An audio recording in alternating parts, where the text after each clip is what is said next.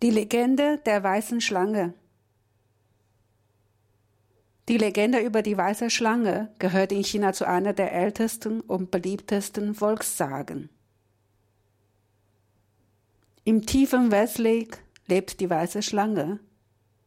Nach tausend Jahren disziplinierten Übens schaffte sie es, sich der irdischen Form der Schlange zu entäußern und in eine schöne Frau zu verwandeln. Sie nannte sich Bai Su Zhen.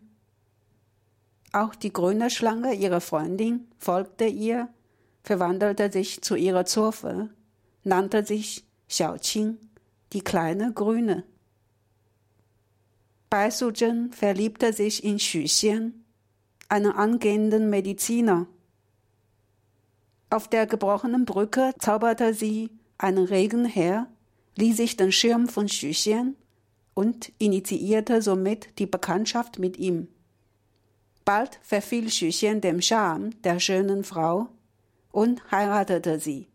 Zusammen bauten sie eine eigene Apotheke auf, behandelten die Patienten, arme Leute bekamen von ihnen oft die Medizin geschenkt. Alle gingen sie in dem Familienglück auf. In dem Jinshan-Kloster weilte ein Mönch Fahai mit virtuosen Fähigkeiten. Fahai witterte den Geruch der Schlangen, machte Bai Sujin ausfindig und warnte Xu bei Gelegenheit, dass er einen Schlangendämon geheiratet hatte. Xu konnte es nicht glauben, also lauerte Fahai auf seine Chance. Die Chance kam am Drachenbootfest, an dem viele Familien zur Feier Realgar-Schnaps tranken. Fahai wies Xu an, bei Sujin diesen Unheilstrunk anzubieten, wohl wissend, dass die Schlangen es nicht vertrugen. Es kam wie erwartet.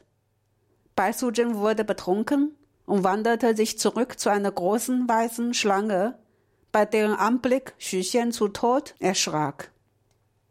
Als Bai Sujin wieder nüchtern wurde, fand sie Xu Xians Leiche vor sich. Sie ließ Xiao Qing auf Xu Xian aufpassen und brach zum Kunlunberg auf.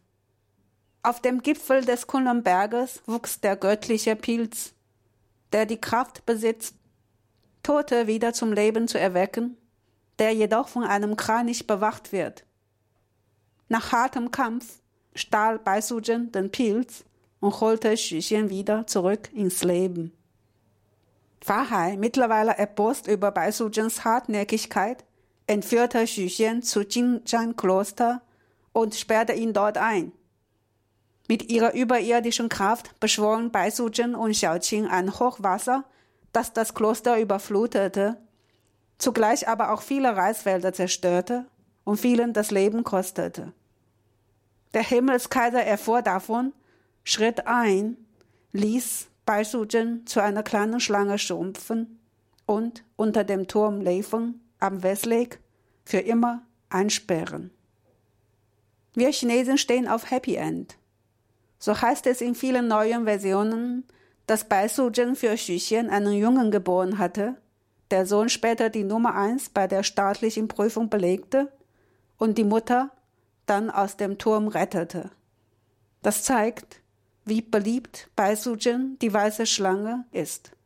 Für das normale Volk ist Bai Suzhen eine schöne, herzliche Medizinerin. Im Jahr 1924 stürzte der Turm Leifeng ein, woraufhin Lu Xun, unser großer Literat, einen Artikel darüber verfasste. Als ich ins Gymnasium ging, war der Artikel im chinesischen Lehrbuch. Ein Satz prägte sich mir bis heute ein. Die weiße Schlange war vernarrt in Xu Xian. Xu Xian selbst heiratete die Schlange. Was geht das jemanden anderen was an？白蛇传说，白蛇与许仙的故事可谓家喻户晓、妇孺皆知。白素贞是千年修炼的蛇妖，为了报答书生许仙前世的救命之恩，化为人形欲报恩。后遇到青蛇精小青，两人结伴。白素贞施展法力，在西湖断桥上巧施妙计与许仙相识。并嫁给了他。婚后，他们欢欢喜喜开了自己的药店，悬浮济世，乐善好施，为百姓做了很多好事。可是金山寺的和尚法海识破白蛇原形，对许仙讲：“白素贞乃蛇妖。”许仙将信将疑。后来许仙按法海的办法，在端午节让白素贞喝下带有雄黄的酒，白素贞不得不显出原形，却将许仙吓死。白素贞上天庭斗败仙鹤童子，盗取仙草灵芝，将许仙救活。